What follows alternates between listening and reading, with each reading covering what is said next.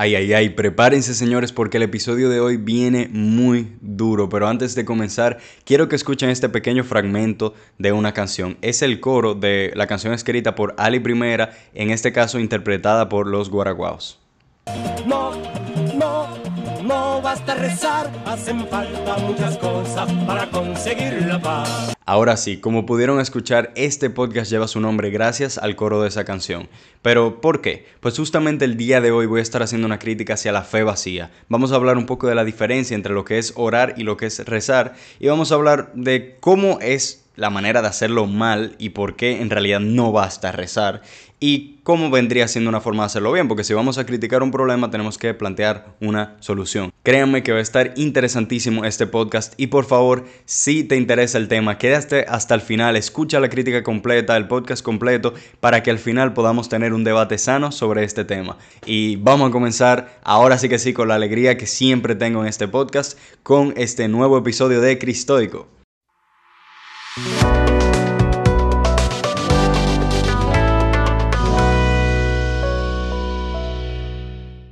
Señores, bienvenidos a Cristoico, su podcast para fundir, acompañado como siempre por su host Ernesto de Dios. Como siempre, un placer estar aquí y prepárense porque el tema de hoy viene picante. Digo que viene picante, que viene fuerte, que viene duro, porque voy a estar haciendo una crítica.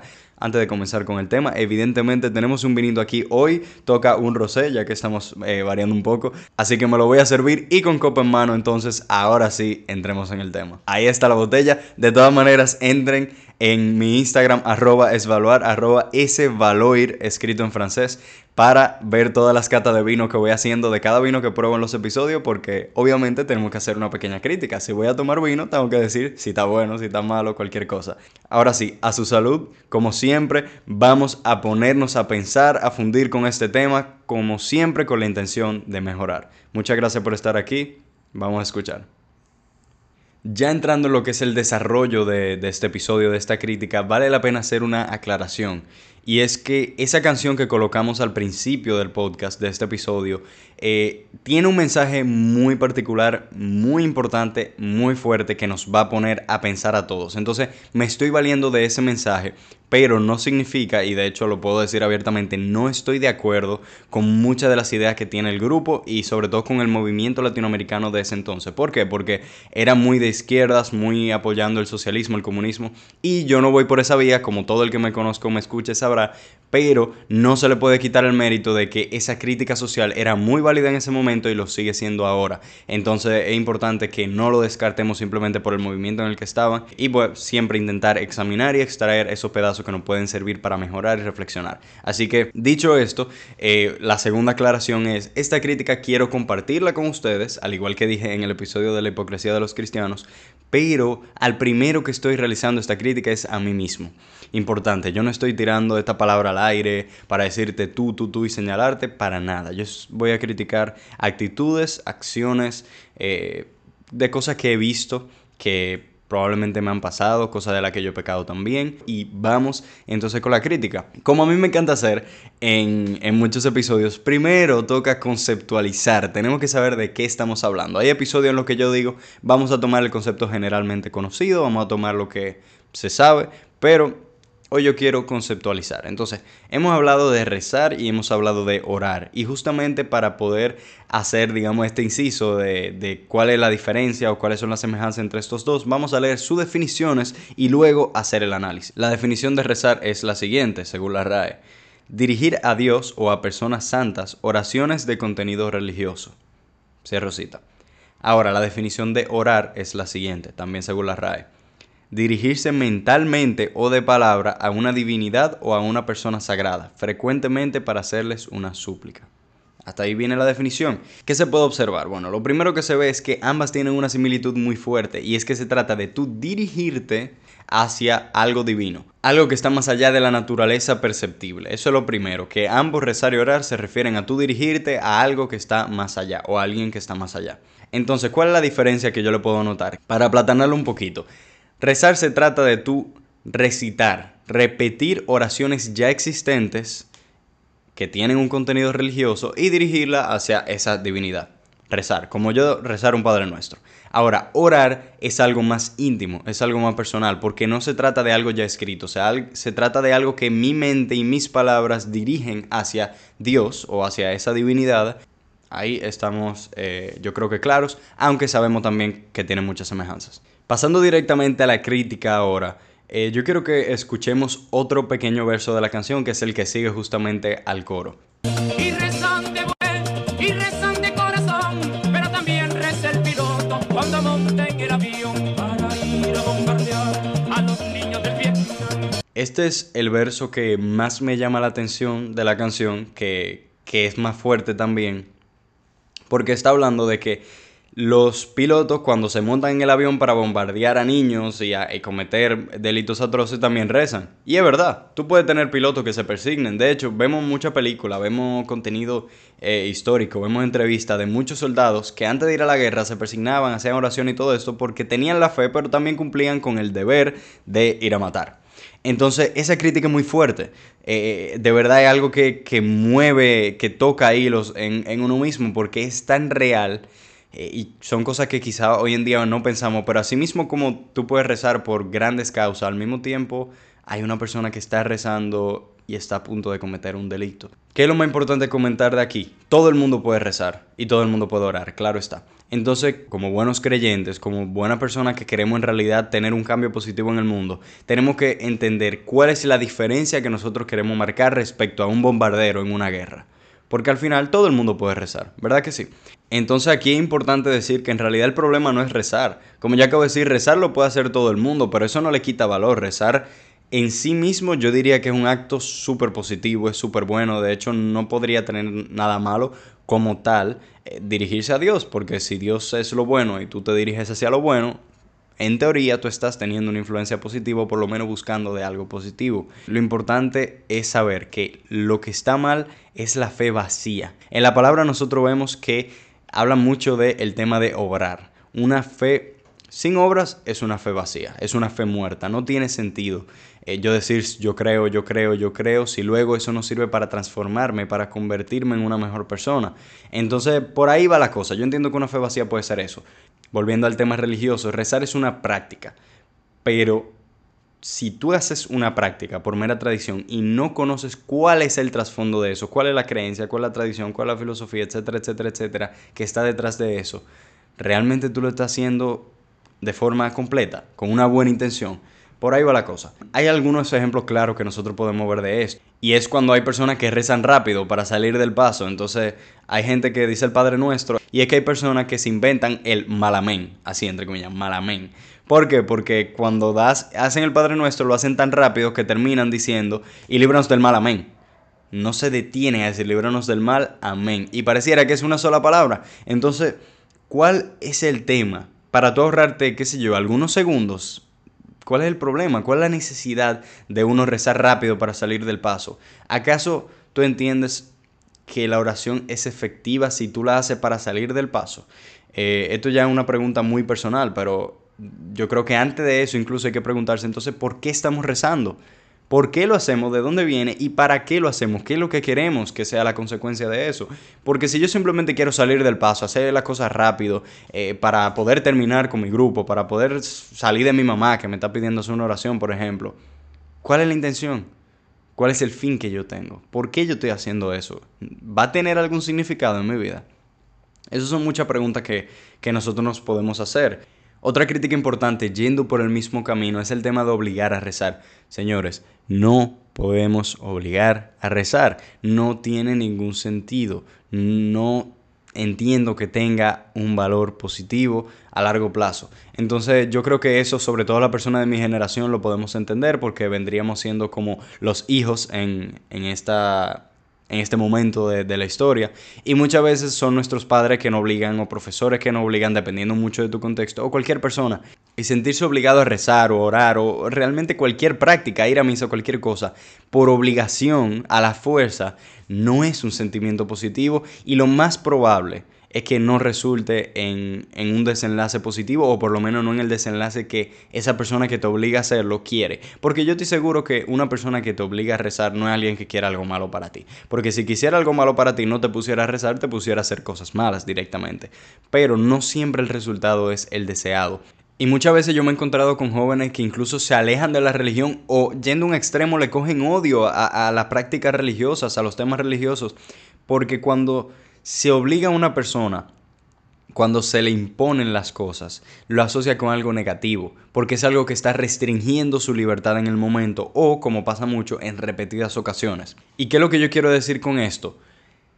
Tenemos que respetar la libertad de cada individuo. Y esa libertad puede ir eh, en términos de investigar cosas diferentes, salir un poco de, los temas religiosos y de los esquemas que nos están enseñando y de las tradiciones y cuestionarnos y filosofar.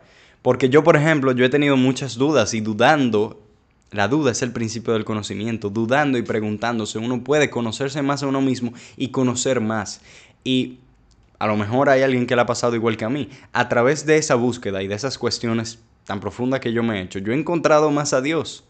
Pero es porque he tenido la libertad y la potestad de hacerlo. Pero cuando uno tiene a una persona constantemente restringiéndome, empujándome, forzándome a meterme en eso, incluso sin querer, aunque yo de fondo, de corazón sepa que es algo bueno, mi cerebro lo va a rechazar porque entiende que es algo que está quitándome mi libertad, eh, restringiendo mis derechos, etcétera, etcétera. Hay muchísimas implicaciones psicológicas ahí. Lo que quiero decir es que no se debe obligar a rezar. Se puede, claro, pues, tú lo puedes hacer lo que tú quieras, pero no se debe obligar a rezar. Esa no es la manera de tú enseñarle la religión a, a los jóvenes.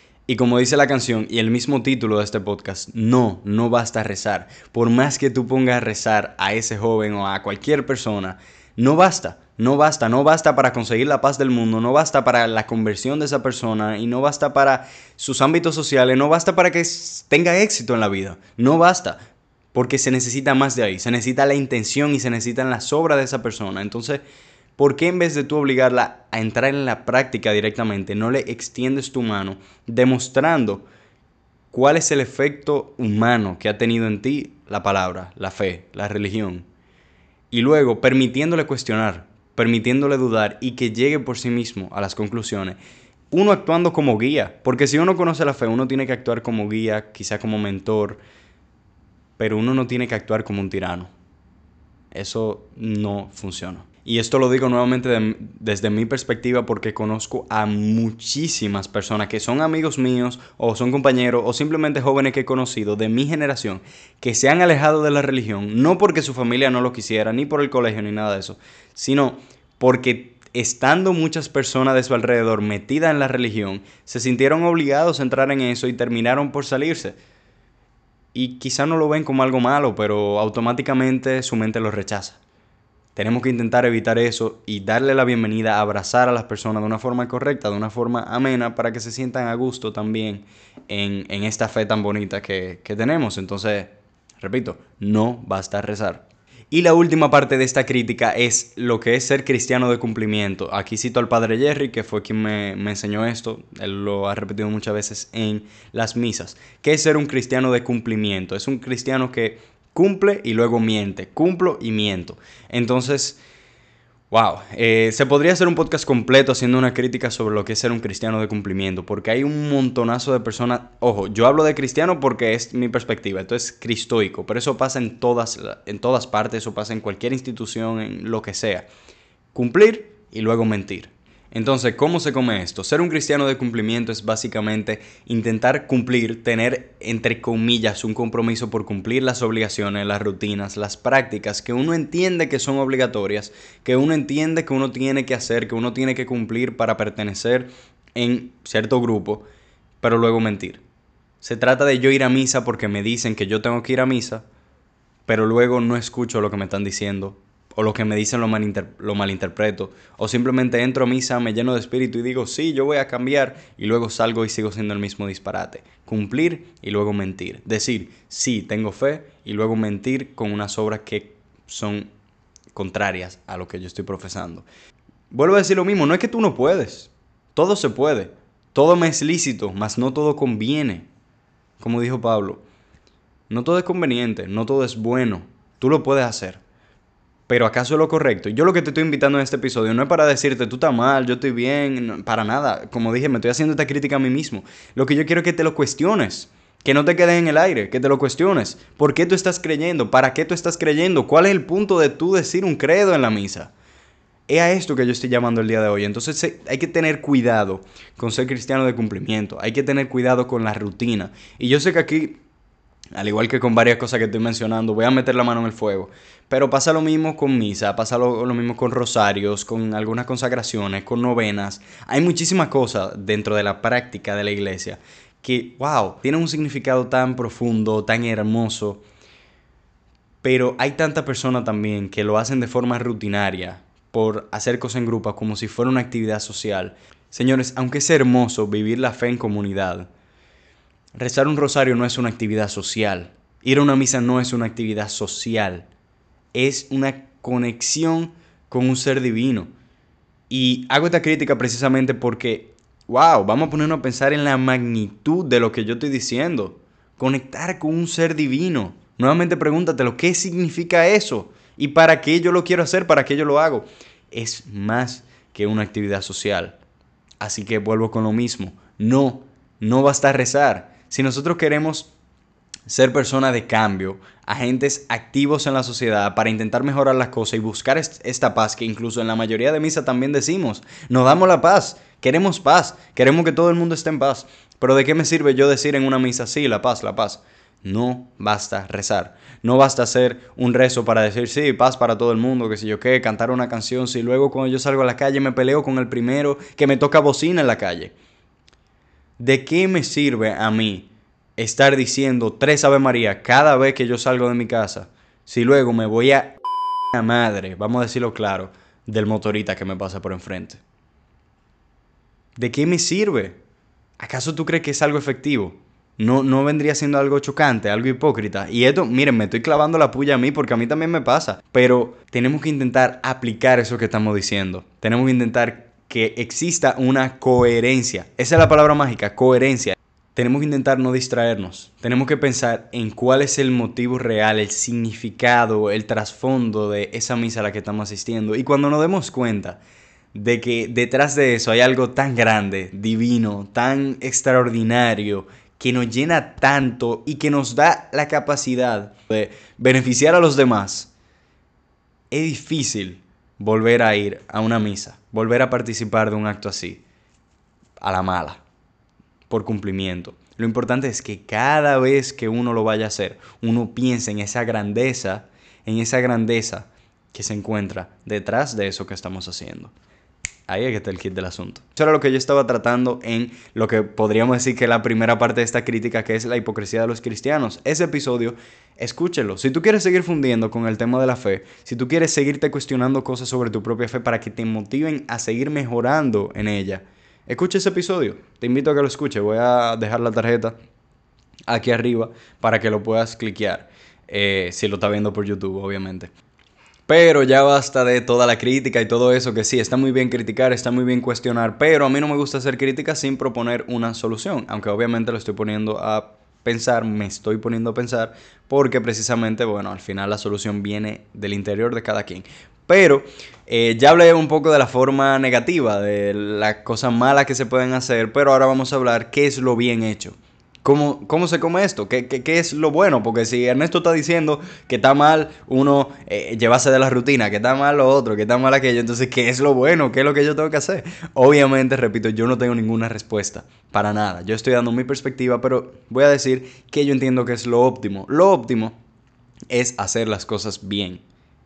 ¿Y cómo desglosamos esto? Bueno, es rezar, ya que estamos hablando de rezar, con la intención correcta, es rezar en la circunstancia correcta, de la manera correcta y con la consecuencia correcta. Fíjense, tenemos cuatro cosas diferentes. Y aquí me gustaría citar el episodio que hice en esta temporada. Es el número 3 con Iván, eh, en el que estábamos hablando de cuáles son las claves para vivir una vida buena. Y ahí se mencionan muchas de estas cosas de cómo evaluar un acto ético, cómo sé que estoy haciendo lo correcto, cómo sé que sigo la voluntad de Dios.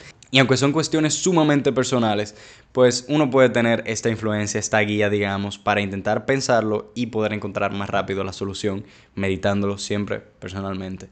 Entonces, vamos a desglosar esto. Hablamos de intención, hablamos de circunstancia, hablamos de la forma y hablamos de consecuencia. Estamos hablando de intención, vamos primero con intención, intención está hablando de qué es eso que me motiva a actuar, qué es eso que me está motivando a rezar. Y cuando yo hablo de rezar, ojo, yo estoy hablando de rezar tanto en tu habitación, como rezar un rosario con tu mamá, como ir a misa y rezar, como cualquier tipo de rezo. Tenemos que evaluar cuál es la intención, qué es lo que me está motivando a hacer esto. ¿Por qué? Porque si tu intención es, déjame complacer a mi mamá, déjame complacer a fulanita para salir de ella, porque en verdad me tienes harta ¿Qué tan efectivo tú crees que sea esa oración? todo esto se trata de uno cuestionarse a uno mismo. Esa es la intención. ¿Qué es lo que te está motivando? Luego, las circunstancias. Circunstancias se refiere a todo el contexto. En qué espacio y en qué momento, con qué personas lo estoy haciendo. Esto es muy importante. ¿Con quién yo estoy rezando?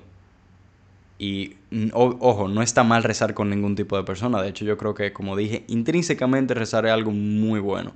Pero es importante tomarlo en cuenta. Por eso que yo decía, no es lo mismo tú rezar con alguien que tú sabes que está lleno de fe que tú rezar con alguien para salir de esa persona porque te tienes harto. Entonces, eso, medir las circunstancias. Señores, a Dios hay que sacarle un tiempo y un espacio. Hay muchas veces que en esta vida tan acelerada que llevamos no sacamos suficiente tiempo y me pasa constantemente, semana en la que no saco suficiente tiempo para Dios. Pero, señores, si Dios es una prioridad, si Dios es una de las cosas más importantes de nuestra vida, ¿acaso no merece un espacio en particular, un lugar en el que yo pueda sentarme y rezar sin distracciones? ¿Acaso no merece un tiempito?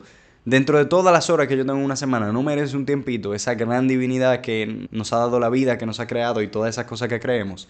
Entonces yo creo que eso es muy importante cuando hablamos de circunstancias. ¿Dónde yo estoy rezando? Eh, ¿Cuándo yo estoy rezando? ¿Y con quiénes estoy rezando? Luego yo estaba hablando de la forma. ¿Cuál es la forma correcta de rezar? Miren, yo no soy quien para decirle cuál es la manera correcta. Yo no soy quien para decirle nada de lo que estoy diciendo aquí. Yo estoy nuevamente compartiendo una crítica, una opinión, una perspectiva. Pero yo entiendo que si hablamos de una forma correcta definitivamente es intentar hacerlo de forma lenta, de forma meditada. Y aquí lo digo como me funciona más a mí, como me gusta más a mí particularmente. Cada palabra que tú digas, medítala. Contempla qué es eso que tú estás diciendo. Evalúa el peso de cada palabra, porque créanme que por lo menos mientras más yo he ido investigando, más me he dado cuenta que todo, todas las palabras colocadas en cada oración tienen un peso y un significado importante que viene desde la tradición antiquísima hasta hoy. Voy a poner un ejemplo sencillo. En vez de yo decir el Padre Nuestro rapidísimo acabando en malamén y ya, y se acabó y salí de eso, medítalo. ¿Qué significa cada frase? ¿Qué significa cada parte del Padre Nuestro? Y digo el Padre Nuestro porque es la oración más reconocida mundialmente, por, me imagino. Entonces, ¿qué significa que el Padre es nuestro? ¿Qué significa que el Padre está en el cielo? ¿Qué es el cielo? Cuando decimos santificado sea tu nombre, ¿qué es santificar el nombre de Dios? Cuando le decimos danos hoy el pan de cada día, ¿qué significa que nos dé el pan de cada día? ¿Por qué no me puede dar con fle? ¿Por qué me tiene que dar pan? Obviamente estoy haciendo una broma porque precisamente tenemos que investigar eso. ¿Acaso cuando decimos que nos dé el pan de cada día significa que nos tiene que dar un pan? que tenemos que comer pan todos los días. O sea, ¿qué pasa si yo quiero espagueti? No, no significa eso. Y precisamente por eso, cada vez que lo recemos, tenemos que meditar qué es el pan que me tiene que dar Dios cada día. Obviamente investigar cuál es el significado eh, que le da la iglesia, pero luego cuál es el significado para ti. Entonces a esto que yo estoy llamando la forma correcta. Para mí, lo más correcto, lo más bonito, lo más profundo, lo más trascendente es uno cuestionarse cada una de las partes de estas oraciones. ¿Qué significa y sobre todo qué significado tiene en mí? ¿Por qué y para qué yo lo estoy rezando en ese preciso momento de mi vida? Y puede parecer súper complicado. Pero es que las cosas de Dios no es que son complejas, pero son profundas, son trascendentes, van mucho más allá de las cosas que nosotros creemos. De hecho, me emociono cuando estoy hablando de esto. Vívelo, vívelo, vívelo, date la oportunidad de vivirlo. Si ya tú vas a hacer la oración, intenta hacerla bien date la oportunidad. Y por último, tenemos que hablar cuál es la consecuencia correcta. ¿Cómo se come esto? Espérate, espérate. Yo creo que aquí, aquí sí pueden explotar par de neuronas, porque como diantre yo vengo a decirte cuál va a ser la consecuencia de una oración. O sea, si yo rezo para decirle a Dios que perdone mis ofensas, ¿cómo yo sé si está perdonando mis ofensas o no? ¿Cuál va a ser la consecuencia de eso? Pues mira, obviamente yo no sé eh, cómo Dios va a obrar en tu vida. De hecho, es muy difícil saber cómo va a obrar en mi vida o cómo va a obrar en la vida de cualquier persona. Eso solo Dios lo sabe. Pero tú, con tu oración, meditando lo que pasa en tu vida antes, durante y después de cada rezo, de cada hábito, de cada práctica, te vas a dar cuenta cuáles son los resultados que está teniendo en tu vida, cuáles son esas consecuencias. Y eso sí es muy personal. Aquí quiero citar eh, un episodio de la temporada pasada también que hice con Isabel Arango, que se llama La herramienta más poderosa. Y ahí hablamos del rosario y, y ella mencionó una frase que a mi parecer es espectacular que lo dijo al final, como exhortación final, que es, pregunten, cuestionen y busquen la verdad, porque quien busca la verdad va a encontrar la verdad, porque respuestas hay, solamente hay que buscarlas. Para mí eso fue maravilloso y así mismo es. Busca cuál es la manera, pregúntatelo, aunque sea de forma muy misteriosa, cuál es la manera en la que Dios está obrando en tu vida y de qué forma tú puedes notar eso a partir de esas oraciones que están rezando. Todo es preguntártelo. Estos son temas muy personales. Y nada, señores, luego de haber dicho eso, para mí esto es un tema bellísimo. Obviamente quería hacer en parte una crítica, pero al mismo tiempo una exhortación importantísima. Porque dentro de la fe hay tanta cosa hermosa, pero tenemos que procurar hacerlo de la forma correcta. Para que no caigamos en cosas como la obligación, como ser cristiano de cumplimiento, como rezar rápido, como hacer las cosas para salir del paso, etcétera, etcétera. Entonces, lo más importante, luego de yo haber dicho todo esto, es una fe acompañada de razón y una fe acompañada de obras. Una fe acompañada de todos estos cuestionamientos que yo he hecho a lo largo de este episodio. Todos estos cuestionamientos, preguntarte por qué, entender lógicamente, paso a paso, cómo funciona la cosa, cuál es el orden de todo eso que hacemos, por qué tiene sentido. Esa es la razón. Pero al mismo tiempo unas obras, como dice la canción, no basta rezar no vas a rezar. Todo esto que yo he hablado es rezar. Pero ¿qué pasa luego de rezar? Emma, volviendo al tema de las consecuencias, no solo es la consecuencia de Dios. Dios puede tener un papel muy importante en tu vida, dependiendo de cómo tú lo veas y todo eso, pero al final hay una gran responsabilidad que tenemos cada uno de nosotros de ser coherentes y cumplir con eso que nosotros decimos que somos, decimos que creemos, decimos que hacemos. Recuerden, una fe sin obras es una fe muerta, así que tenemos que actuar. Y actuar, bueno, ahí ya eso tiene también muchas implicaciones. Puedes escuchar todos los episodios de Cristoico porque en todos ellos intento dejar por lo menos una, un granito de arena de cómo ser mejor persona, de cómo ser luz en la oscuridad, cómo crecer, cómo hallar el balance. Porque este es el objetivo del podcast que repito en todos los episodios. Ese, esa es realmente mi exhortación. Reza, hazlo con conciencia, mide todo eso que yo dije, tu intención, circunstancia, forma, la consecuencia, y al mismo tiempo entonces obra. Intenta cada día ser mejor persona. ¿Qué te parecieron estas críticas? Si es válido, si no es válido. Vamos a debatir, vamos a tener un debate sano, porque entiendo que es un tema muy importante. Déjame en comentarios cualquier cosa, lo que te haya parecido, y vamos a intentar poco a poco ir construyendo un buen contenido, una buena comunidad, para posteriormente que eso se refleje en buenas obras, buenas intenciones, buenas formas, etcétera, etcétera, etcétera. Nada, recuerda también que puedes seguirme en mis redes sociales, tanto en Instagram como TikTok, está arroba cristoico barra baja podcast y si me quieres seguir en mi cuenta personal, donde también publico muchas reflexiones, no necesariamente iguales a las de Cristoico, pero viniendo muy desde mi persona, arroba es valoar, arroba es. Eso es S y luego la palabra valor en francés, es valoar. Entonces, nada, no me queda más que despedirme diciendo muchísimas gracias por estar aquí. Recuerda que el objetivo por siempre de este podcast es crecer hallar el balance y ser luz en la oscuridad. Nos veremos en el siguiente episodio de Cristoico. No se lo pierdan porque va a estar buenísimo. Hasta la próxima.